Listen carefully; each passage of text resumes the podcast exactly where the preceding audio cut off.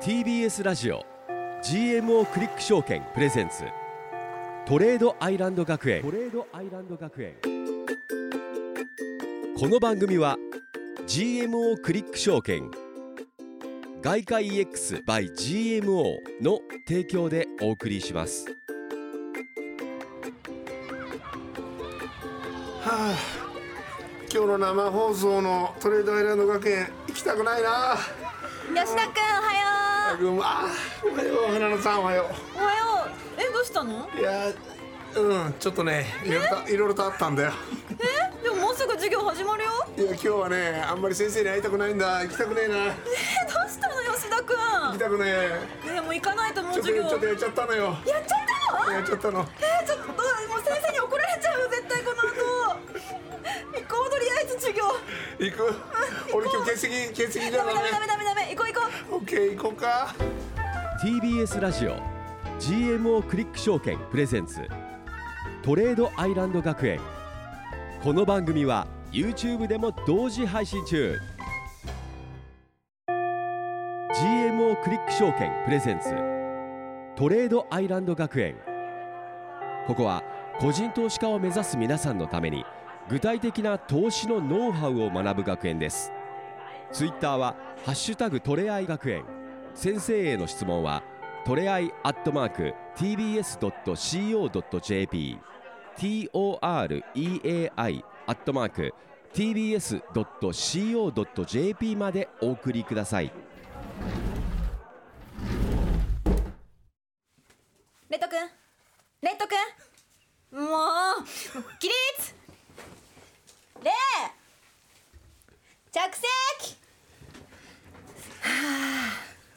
さあ本日もレッド吉田くんと花奈美桜が生放送でお送りしていますそして私たちの担任の先生投資家でフリーアナウンサーの大橋ひろ子先生です先生よろしくお願いしますはい、よろしくお願いします。先生吉田くんがなんかやらかしたみたいですなんかレッド君元気なういわわね。先生に会いたくどうないしたの。会いたくない。じゃあ先週ねなんかやっそう先週の、えーこの放送終わった後次の日たはい。あの夕方に、はいちょっとあの FX デビューしたんですよ。おおあ、あれだけ慎重になってたのに。はい次のやらない日。ぞって言ってそたんうですそかの日ちょっとあの食事会があったもんですから、ええちょっと30分ほど空いたんで、はいちょっとこの間にやっちゃおうかなと思っていやー、一番良くないでね、。えー会を入れて、そのまま放置したんですね。はい。でその食事会の途中でトイレに行った行って、えーそのポジション見たらものすごいマイナスになっててうわああんなにいっぱい言われてたのに先なんで生食に事会の前にやるの。だってしかもその日は大事な発表がある日って言われてたじゃないそでうすそかの発表の後にすんごい下がったでしょ。はい。はい俺会で入れてたから。はい、先生言いましたよね。ちゃんとチェックしてくださいよっていう重要な経済指標が発表になります。なんだか覚えてますか？はい。SOS。確かに。SOS ですね。違いますはい、みおちゃん。はい正解は CPI ですはいそうです消費者物価指数、これでレッド君は やられちゃったのそうそれでね、あのなんとなくなんとなくやっちゃったんですよ。なんとなくやるのダメだってあれだけ言ったでしょ、でまあちょっとちょっとの被害だったらいいかなとか思ったんですけど、まあまあ食事会がちょっと盛り上がってしまいま して、ええ、2時間ほど経ってパッと見たらうわーと思って、はいはい、この大失敗でした。 CPI アメリカの消費者物価指数、大変重要な経済指標なので見てかなくださりい影響があるんですね。ありますね、うんアメリカのインフレ率というものがアメリカの金融政策に直結するということで、はいみんなが見てるのに、飲み会の途中でやっちゃダメよねいやただ予想よりもはいそんなに差はなかったじゃないですか。はい、市場予想5%、はいそして3月も5%だったんですが、えー発表された数字4.9、はいまあ、ちょっとでし下ょがったでねもなんかっねてパッと見したらそんなか大差ないじゃんって思っちゃうんですけどそんなに為替に影響ねえのかなと思ったら意外といやすごかったですよ。はいその0.1%でそうですね、はい、ドル円相場大きく1円ぐらい急落してましたね。はい。はい、それがレッド吉田君が今今日私に会いたくないってそいううですね。はい。もう大きな先原生に因なまんだでやするねなっ。て言われてるのにやっちゃったっていうね先生に。はいもう退学ですよ。はっきり言って。あのその後どうしたのそのドル円のポジションは。もうあもすぐに売りました。あ売りましたか、はい。売ったらその後戻ってきたんですよ。そう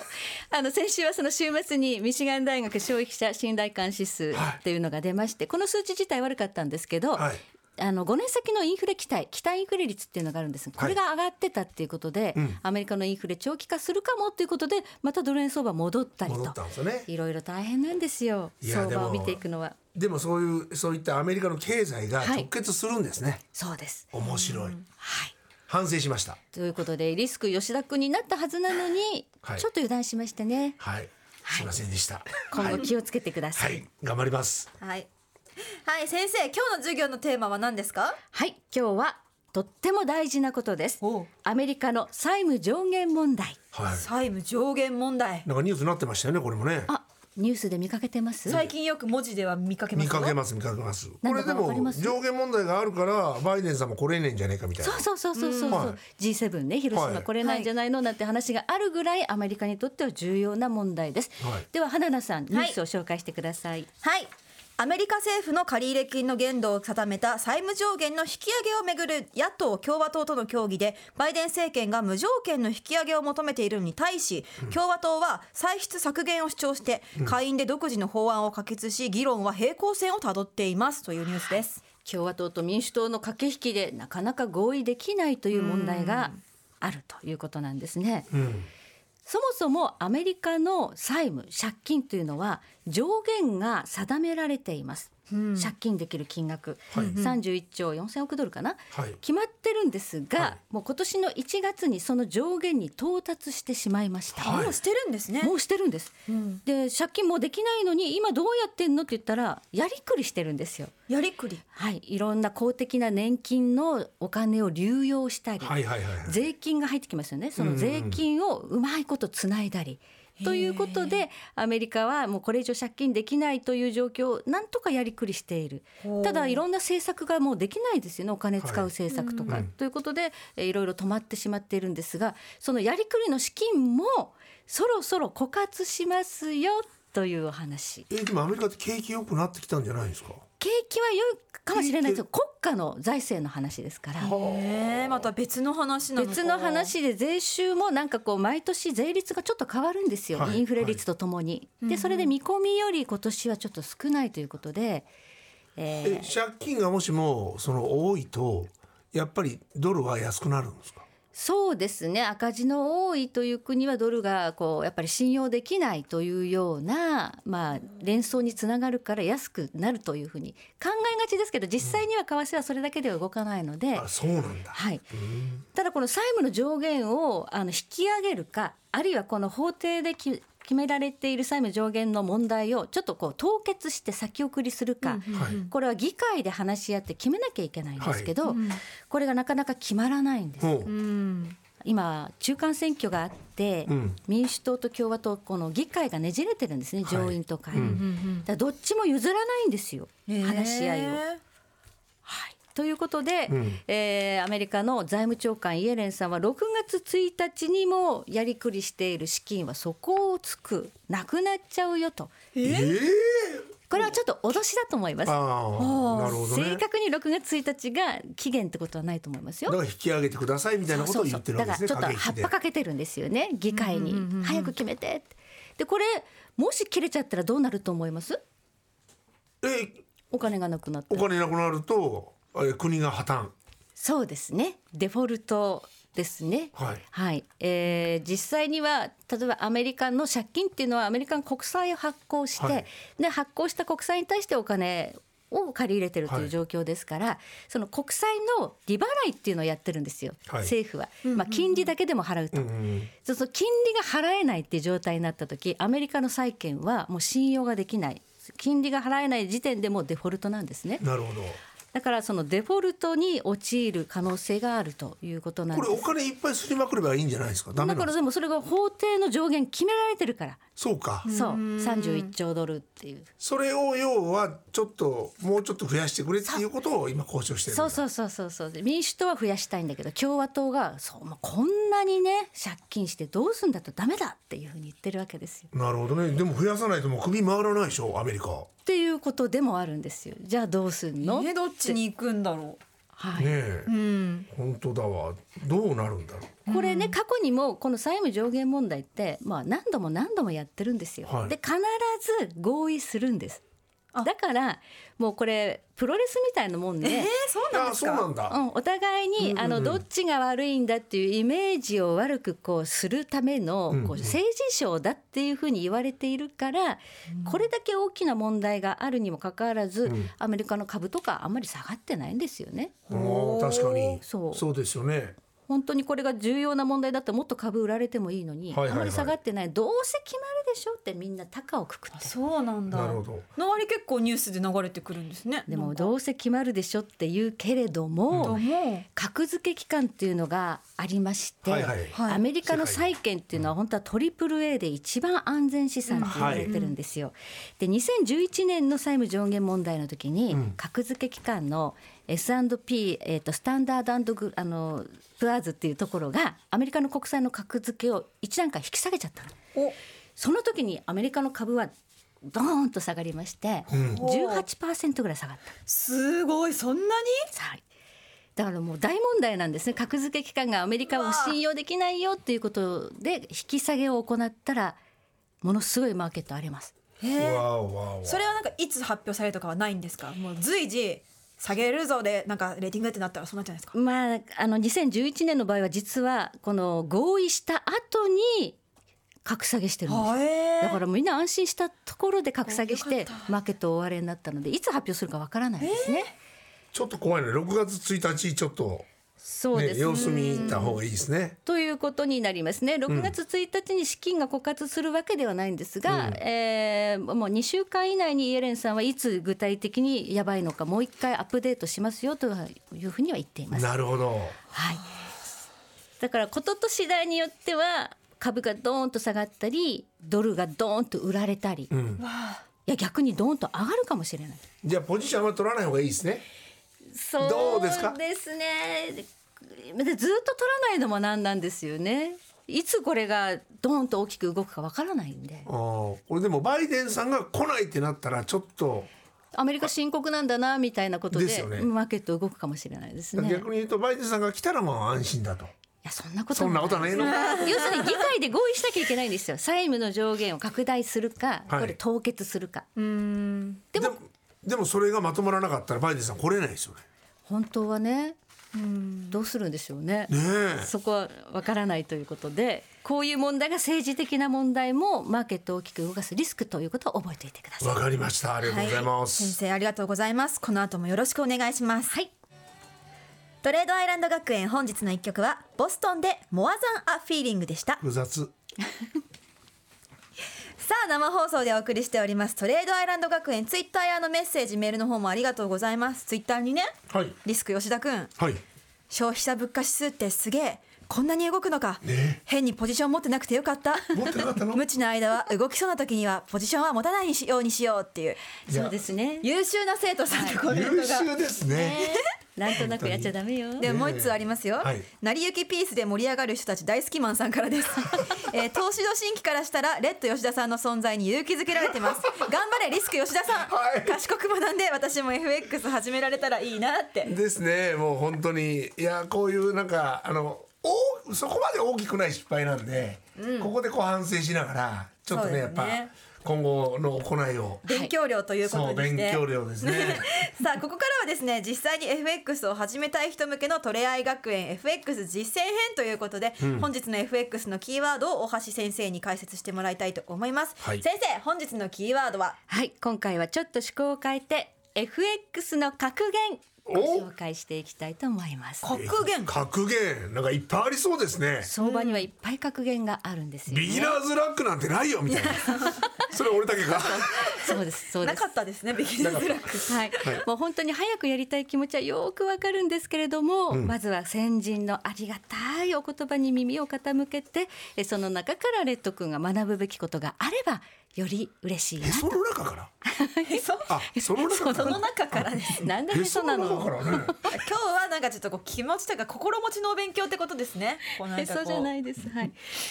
では はい紹介しましょうか。はいお願いしますはいお願いしますはい、ではまず最初の格言です。はいはい人の行く裏に道あり。花の山人の人の行行くく裏裏にに道道あありり花花のの山山わこかれりまはすかどういうことえなんか難しいいやでも人の逆行った方が絶対に筋脈が流れてるってことでしょその通りです勘がいいで すね人の逆行ったのになおかしい な逆行った方が いいんだ逆は行ってなかったか逆ではなかったんじゃな いかなあのみんなが声を揃えてこれ絶対上がるよとか言ってる時って、はいはいそうならない時の方が多いんでえーすよね、怖い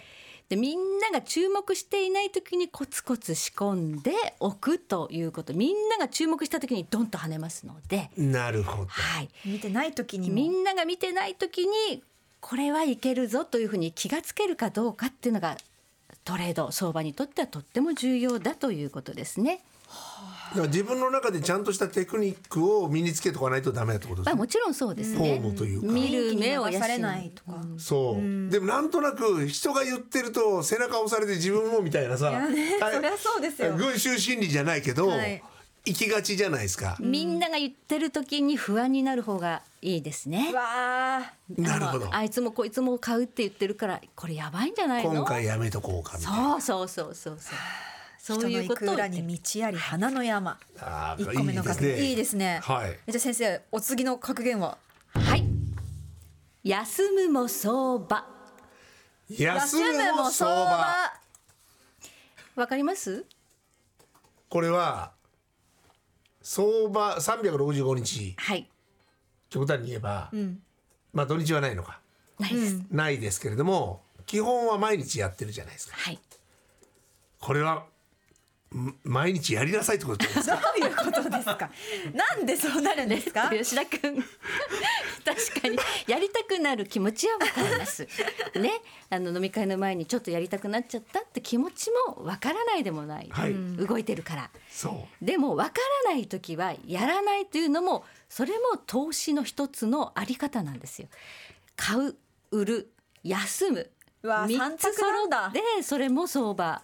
の考え方です。なるほど。 ああでもそれいい考えですね二択ではないんだぞとそう常に持ってなきゃいけないわけじゃないんですねそう常に持ってることを FX の世界ではポジポジ病と言います。うポわジーポジ病あれリスク吉田君のことじゃないですいやもう本当にまさにそうですよ。僕はポジポジです。 はい、はいなんかやりたくてしょうがない。いやその三十分時間が空いたからやろうってなったんですよ。それ違うんですよね。違います。それは投資でも何でもないんですよ自ね。分の空いた時間に相場が動くっていうわけじゃないですし、はいチャンスがあるわけじゃないですよね。なるほどそう相場のチャンスをちゃんと自分で見極めていかなきゃいけないので、それが分かんない時は休むというのがトレード投資のあり方。なるほど結。 構これ刺さりますねいなやんかね鉄の心を持たないとなかなか難しいよ。いやそうですねうん、意外と難しいと思うけれども、そう思ってこの格言を常に胸に秘めとけばいいわけですそうねで。すね。はいオッケ休むも相場ー。安も相場。えじゃあ先生まだあるんですかもう一つありますオ。ッはケい年のうち三度よりも商い場なし。ー。年のうち三度よりも商い場なし。おお、これどういうこと？年の三うち回よりないってことですかそうですね。三回しかないってこと。逆に言うと三回やれば十分だという先人の教えでマすね。ジで？これは江戸時代のあの米商人だった本間宗久さん相場の神様って言われる、江戸時代の人、はい、日本であの経線とかちゃんとそういうものを作った方で有名な方なんですよね、はい本間宗久さん、はいこの方はもう相場の天才なんですけど、はいあんまりわちゃわちゃやらないんですよ。へえこうチャンスがある大きなこう流れだけ取ればいいそれが年に3回ぐらいしかないですよとだからそんな毎日やかちゃかちゃかちゃかちゃかそうか手数が多いと逆に損しますよということでもあります。例えば去年のドル円相場115円から始まって151円まで上がって151円から逆に130円まで下がるんですけど、その1回2回3回だけやってそうれいうこばとうか。わものすごい大きな利益だったってことなんですーよね。ということは、はいトレードをするのではなくてずっと見とけと。でそこの流れが来た時に絶対に外さないと。そううわそういうところすをごい吉田君見極める、そうですそこですよね。はい休むも相場確かに休んでていいんですけど、はいちゃんと分析は毎日続けて年に3回のその1回が今だっていう時を見つけるのも重要ってことですねうだわから消費者物価指数があったじゃないですか、はいあれも年に1回かもわかんないですねもしかしたらどうですかあれ毎月出るんですけど毎月出ん のそう習ったでしょ毎月あるよって12回あんだな今回じゃあその FX3 つの格言の中で一番響いたやつをレッド君よ選んでくださいうわこれはでも、んいや意外と年のうち3度よりも飽きば飽きない話かなおお3回しかチャンスはないんだからそういねやそう見そておれこうとぐらいのこもういろいろと考えて準備して準備して取り掛からないと、やっぱ相場ってわからないんだよってことだと思うんだはいなんとですね今回はその名言を色紙に書いて我々3人のサインを入れて1名の方にプレゼントをしたいと思いますおープレゼントするんだ色紙に書くんだったら休む相場の方が短いからいいんじゃねいやいやせっかくだからかっこよく書いてくださいよあそうわ吉田君かりましたはいあこちらの詳細は放送後にあの番組ツイッターアカウントでお知らせするのでよければぜひフォローしてお待ちください、なんと今回は TBS ラジオグッズもおまけでつけちゃいますおーはいおまけじゃないでしょ TBS の欲しいでしょうわ欲しいでしょねはい、プレゼントありますのでぜひぜひ公式ツイッター見てくださいということで、大橋先生本日も格言ありがとうございどうまもあしりがたとうございあまりしがとうたございました。 TBS ラジオ GMO クリック証券プレゼンツトレードアイランド学園この番組は YouTube でも同時配信中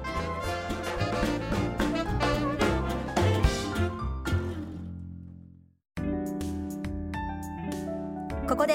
GMO クリック証券からのお知らせです皆さん今話題の CFD をご存知ですか CFD は株や原油ゴールドなど世界中のあらゆる資産にほぼ24時間取引できる金融商品です GMO クリック証券では多くのお客様が CFD 取引を行っており店頭 CFD 取引高国内シェアナンバーワンパソコンからスマートフォンまで高性能なトレードツールも使いやすくサポート体制も充実しています CFD 取引なら GMO クリック証券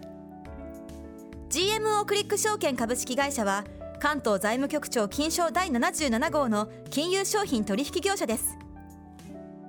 当社取扱いの金融商品のお取引にあたっては価格変動等の理由により投資元本を超える損失が発生することがありますお取引をする際は当社のホームページや契約締結前交付書面にて手数料などの諸経費およびリスクについて十分ご確認ください TBS ラジオ GMO クリック証券プレゼンツトレードアイランド学園ツイッターは「ハッシュタグトレアイ学園」先生への質問はトレアイアットマーク TBS.CO.JP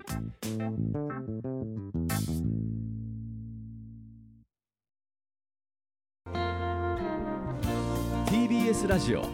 GMO クリック証券プレゼンツトレードアイランド学園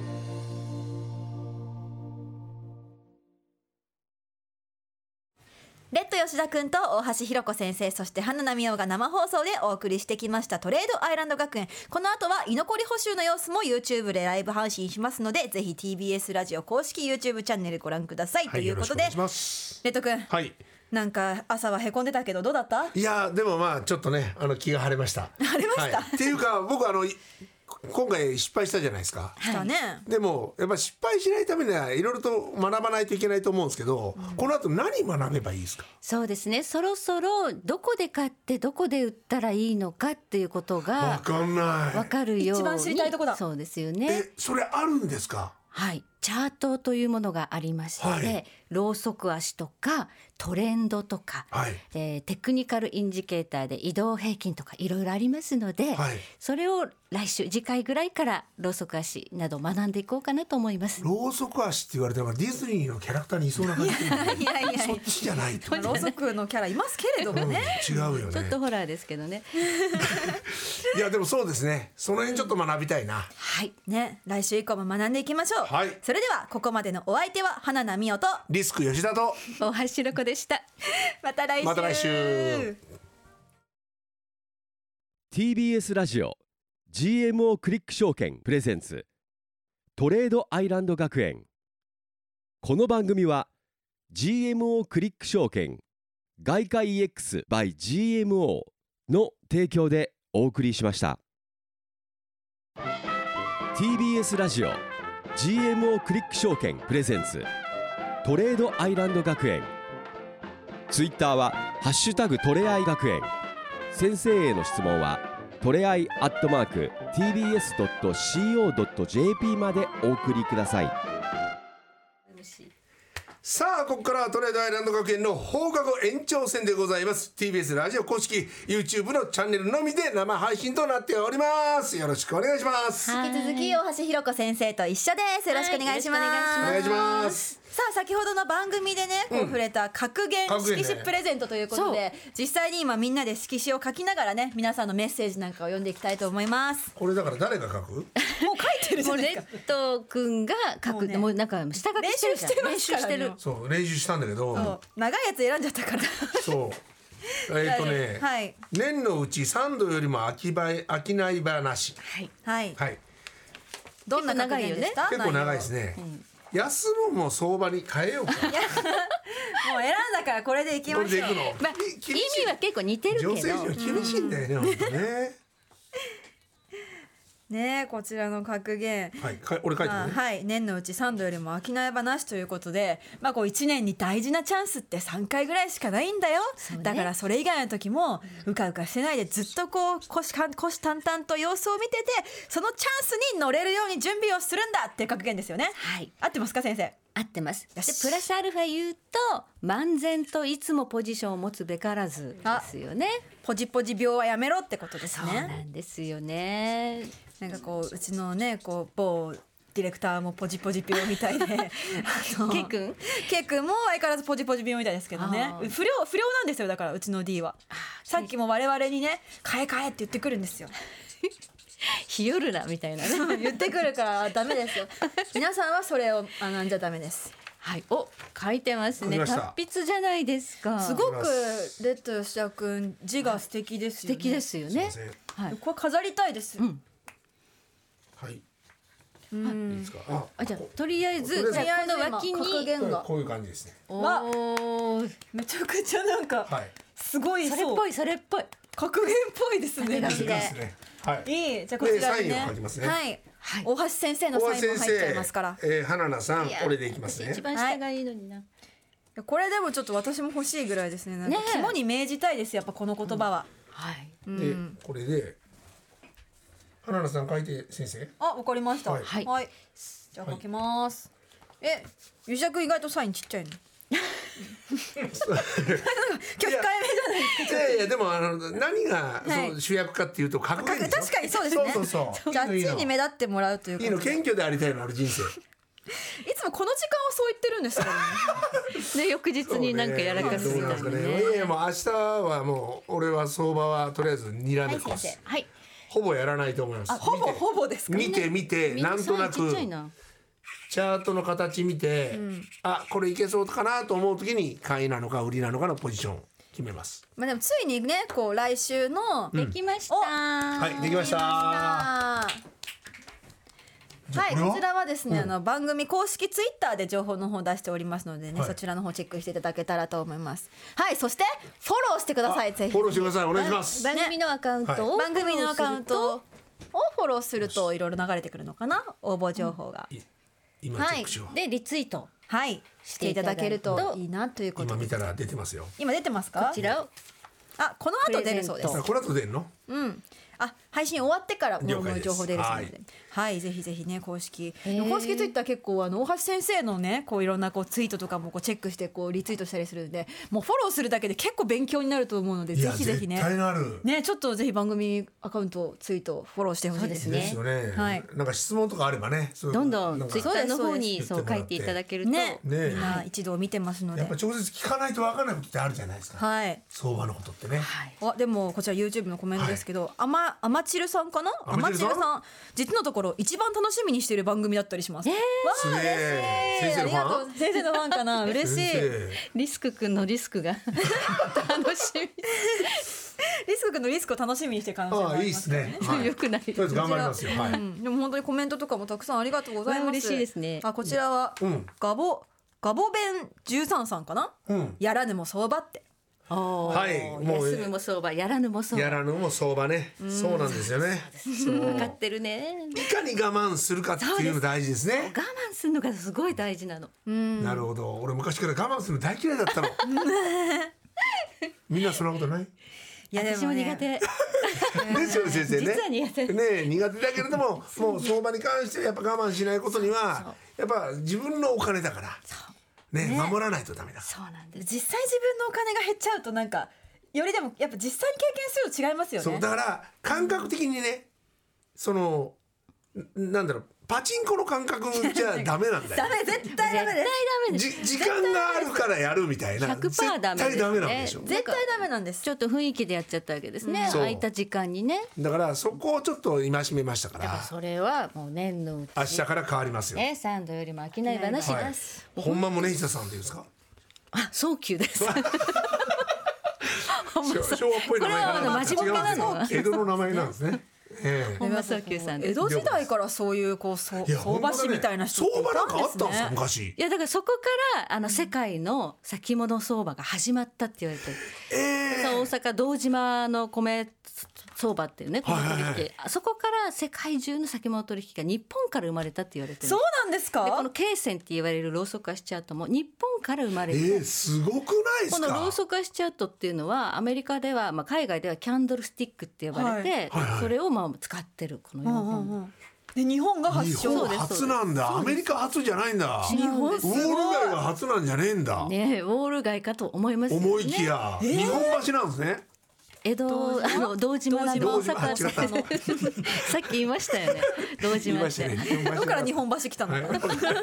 なんとなく江戸時代っていうと江戸な江ん戸かといえば日本橋かなと思ったのよ日本はいごめんな江さい戸時代も大阪はありましたからねうん確かに い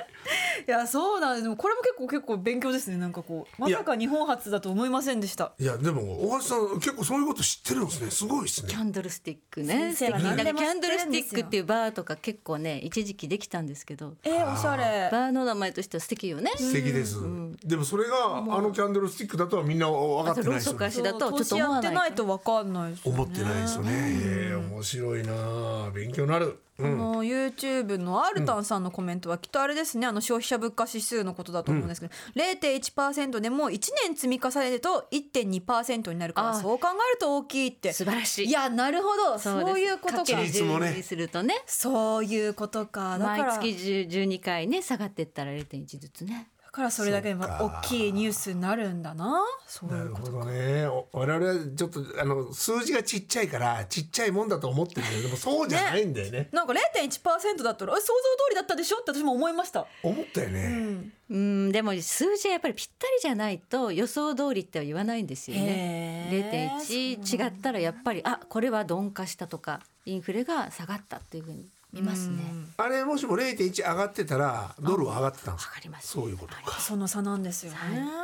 よし次回来月はそれ考えながらやります。さっき学びましたね CPI は月1回ということで、毎月でははい年3回ではないということです違っからたね、ね。まあ本当のこと言うと総合 CPI だけじゃなくてコアっていうねあのエネルギーと生鮮食品を抜いたコア CPI っていうのが重要だったりもするんですがややこしいまた。ややこしくなるからそうまあまあまあ本編では総合 CPI は扱ってますけなどるほねどなるほそど。のまだその辺 CPI はは難しいよ我で々もは。何が変わるんですかそのエネルギー価格とか生鮮食品っていうのはちょっとお天気とかであ変わるじゃないですか、はいはいはい結構価格の乱高下激しいんで、はいそれをあのインフレ率に入れちゃうとんうんちょっとブレが大きいので、ココアっていうのはその2つを抜いたやつで本当の本質的なインフレ率を測っていこうっていうそれはもう専門家の人はもうそのコアを。コアを見てますね見てどやっっちかっていうとてるってね。ことはい、そうえ今回のその4.9%だったのにあ対れしはて総合総合です、ね、コアはどうだったんですかコアは変わらなかったかあ変わらなかったのか確へえだったと思いますはいなるほどなそそうかれコアも動いてたらもっと動いてたかもしれとないっいてことうですよねことですね はい見るところいっぱないるほどあねるなでもあのまあまあ話変わりますけど、はいそのこれ聞いてらっしゃる方見てらっしゃる方の失敗談も聞きたいですよね。ああそうですね確かにぜひ送俺もていやっだちゃっければたよみたいな、うんポジそのままにしといて寝ちゃったよみたいなとか絶対あると思うんですよ疲れて。はいとなん皆さんもねか知らないうちに寝ちゃって気がついたら「うわ嘘だろ」みたあいりなますねロスカットされてるみたいあなるあるあるあるあるある絶対経験あると思うみんな私もあります よねああの先生もあんあだやっるぱあるよだって初心者の時あったわけだからそうだよね先生そういっぱいありますそうだよそういう先生の失敗談を毎回三個聞くってのはどうですか番組それで終わっちゃうじゃんちょっと優位優位に立ちたくない その時だけなんとなく優位に立てるみたい先な生も失敗するんだって思えたらね、うんそうそうそうそう勇気出ますからね生徒の我々もそうでも失敗しないと分かんないじゃないですかそうです痛い目見ないとそう引そうそうき締めないじゃないですかなんで俺今回一発目に失敗してよかったです逆に、確かに、そうこれねだっあてのもしなんか逆だったら調子乗っちゃいますもんねビギナーズラックとかいうのね最初に成功しちゃうとダメだそうなんですよ僕デモトレでデモトレで実はね100万ぐらいプラスにしちゃったんですよおーデモでデモだそうなとんでいすよくらでも使えるじゃないですかまあでも雰囲気でやってたんです雰よ囲気でやっちゃったんですよ雰囲気でやっぱ雰囲気で100万すらプラスになっちゃったらねああこんなもんかみたいななっちゃったんだねちょっとなんとなくは FX 舐めてましたねリアルでいきなり負けてできなもうもう一回兜の尾を締め ていやそうですね閉まってなかった脱げてたあれ あれカットどこ行ったみたいな 取りに帰らねえとみたいなツイッターにもなんか文字おさんから、なんとなくやフィーリングは投資には禁物ってことですねってお嬢さ言われてます文字おさんからお嬢さんありがとうございますやわかいや分かってんですよありおが嬢たさいおん言葉分か俺も分かってんですよってた、はい、はい、えーもうよ吉圭さんから YouTube の方に、はいキャンドル吉田さんに改名しますかねって言われてますキャけどンドル言うじゃないですけどでもすでにもう名前変わってる んですよ、ね、キャンドルさん他にいるからねね、そうですよもうろうそく足ってことですもんねろうそく足さんになっちゃいま基本すねそっちの方ですねちょっとロマンチックな名前かなと思ったら違いましたみたいない やまだまだリスク吉田でいきましょうもうもうもうこの番組に関してはもうリスクですよ。で僕はなんかわかんないけども年間を通じてプラスになりましたみたいなことになったらちょっとこそうですねあランクアップしますうランクアップです。あのレッド吉田に戻レっッドてく吉田に戻ります。戻れるっていうねはい、そうなりたいですね。はい。いやー本当にね、でもたくさんメッセージとか YouTube とかねありがとうございますじゃあこちらあの先生の質問メールもね今回もご紹介したいと思いますハンドルネーム玉ねぎ小僧さんからです、ありがとうございますいつも、えー大型連休中など市場参加者が少ない時期を狙って大きな注文を入れる人たちをひろこ先生が投機家と皮肉たっぷりに表現されていて非常に印象的でした、まあ、そこで質問なんですが投資と投機は区別できるものだと考えていいでしょうかっていうちょっと難しい質問ですけどうんかなり高度な質問ですよね 我々はまだ知らない授た業なんですかだな僕それねあの、大型連休の時って、何気にこうインバウンド的な感じに日本にドルを持った人たちがあの使ってくれるわけじゃないですか。っていうことはドルが結構使われるからドルが円になってってことそう円になって使われるから、あのドル安になるんじゃないかなと思うんですよドル安円高円高に。発想としてはとってもいいですおおただそれでもがいい先週考負けま した。はいえ方としてはとってもいいんですけど、はそれいつ誰がどのタイミングでどのぐらいのボリュームでドルが円に変わるかわからないので、はい相場が動くかどうかはそこまでは読めないんだよねそうかそうか。そう予測的な感じに見たらそうかもしれないけれどだからもどんどんどんどんもっとたくさん外国の人が日本に来て、うんどんどん円を使ってくれる円に変えてくれたらちょっと円高気味になっていくかもしれないですね緩やかに緩やかにねなるほど、うんそうか今後でもやっぱコロナ禍も収まってきましたから、どんどんどんどん外国の方が来られますよね、はいそうなってきたら円の方がちょっと強くなってくる可能性はあるただそのインバウンドだけじゃないんですよない日本は日本でドルをいっぱい使ってるそういう裏事情もあって、んこれ貿易収支っていうのこれ今度やろうかなと思ってるあんでそれはちょっと聞きたい次のテーマ、そう貿ですねかな易収支わかりましたそうじゃあ今回ねそのバイデンさんがサミットで来るじゃないですか、はいはいそれはやっぱ相場的には何か変わるんですかうんもうね事前にあの財務省会合をやってるんですよ。はいあの今回は首脳ですよね、はい首脳じゃなくて先週あたりあの財務省とか、えー中央銀行総裁とかが集まるようなサミットもやってるので、はいそこでそんな動いてないってことはあんまり大きな動きはなかったってことでいいと思いますね。なるほどなるほどもうちょっと政治寄りだと思います今回の G7 の首脳会合っていうのは。うーんやっぱりマーケットには影響ねどっちかっていうと債務上限問題ほったらかしでいいのっていう方に為替市場は注目するんじゃないかなと思いますね。じゃああんまり気にしなくていいってことですねそうですね。G7 でドル円動くかって言ったら多分動かないんじゃないかな。お G7 で動かないってことですね多分ーなるほどなるほどねなるほどですね。まあでも今日はこういろんなねこう精神的な格言をたくさん学びましたから。いやそのねやっぱメンタルってものすごく大事だなっていうのは思いますし、だからメンタルがやっぱり弱いとダメだよねダメですね。やっぱ気持ちを強く持たないとダメで。です花田さんメンタル強いの弱いのいや私も正直怠け者ですし面倒くさがり屋ですけど強い強くありたいと今は思っています。なんか強そうな感じするそうだね、先生は強いよねなんでいやなんでってねやっぱ先生やってるから、まあ先生が弱いとはなんか嫌だ嫌だっていう それはもう決めつけでも先生は便宜上先生やってるけど、うん本当先生 投資家であり あこの学校では先生ですから、ね。我が子では先生、うんいやでもメンタルは強そうな感じ女性陣なんか強そうな感じしますねそう女性の方があのわかんないですよ。ちょっとこう切り替えが早いのあああなるほど。ーこれどうなんですかメンタルで末っ子とかってやっぱメンタル弱いんですかね末っ 違う番組になってきてますけど 大丈子甘えん坊とかそういうことじゃない末っ子なのいや僕次男ですあじゃ夫。おーえー、私一人っ子です。聞いたよ